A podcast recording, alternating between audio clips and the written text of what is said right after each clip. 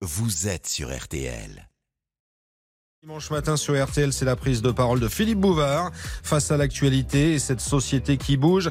Philippe qui est connecté en quête de surprise comme d'habitude. Bonjour à vous. Salut mon cher Stéphane. Bonjour vous tous.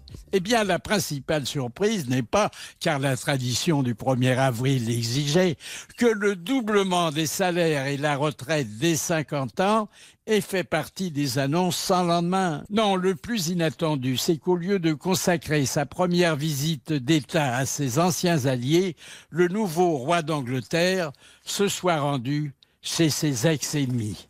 Pour ce qui est de la fiesta tricolore, charlatan, oui, charlatan, des jours meilleurs.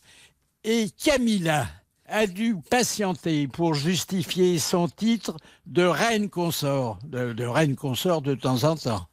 Le report présente au moins un avantage, alors qu'au printemps, Seulement les genoux royaux étaient couronnés par le cricket.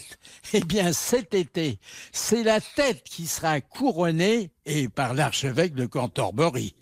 Le montant des frais de réception a été tenu secret, mais il y a tout lieu de penser qu'en raison de l'annulation tardive, on n'économisera pas un euro. En contrepartie de l'augmentation des impôts et des taxes qui s'en suivra, les contribuables français ont pu consulter le menu de gala, très supérieur à leur ordinaire, et servi à 180 convives privilégiés dans la galerie des glaces du château de Versailles, à savoir asperges vertes, volaille de Bresse entourée de truffes, plateau de trois fromages, tarte tatin revisité au caramel et aux fruits secs.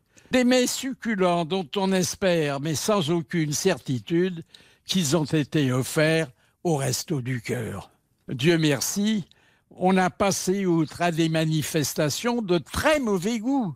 Par exemple, celle au cours de laquelle on devait brandir un portrait géant du monarque, mais décapité. Hélas, la mairie de Bordeaux, où devaient être accueillis solennellement monsieur et madame Windsor, a été incendiée. Ah, d'où une facture supplémentaire.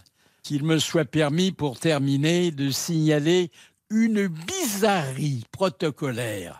Alors que c'est le président de la République en personne qui s'était dérangé pour réceptionner à Villacoublay notre compatriote libéré après deux années passées dans les prisons du Mali, c'est la première ministre qui a été chargée d'accueillir à Orly Charles III, à la fois monarque temporel et pape de l'Église anglicane et sans qu'on soit assuré qu'à l'école polytechnique, Elisabeth Borne avait pris le temps de se familiariser avec cet art délicat mais suranné qu'est la révérence. Enfin, c'est mon espoir, rien que mon espoir, mais je le partage. À dimanche prochain. Rendez-vous rendez dimanche prochain sans faute. Hein. Philippe Pouvard, c'est tous les week-ends, bien sûr, pour notre plus grand plaisir.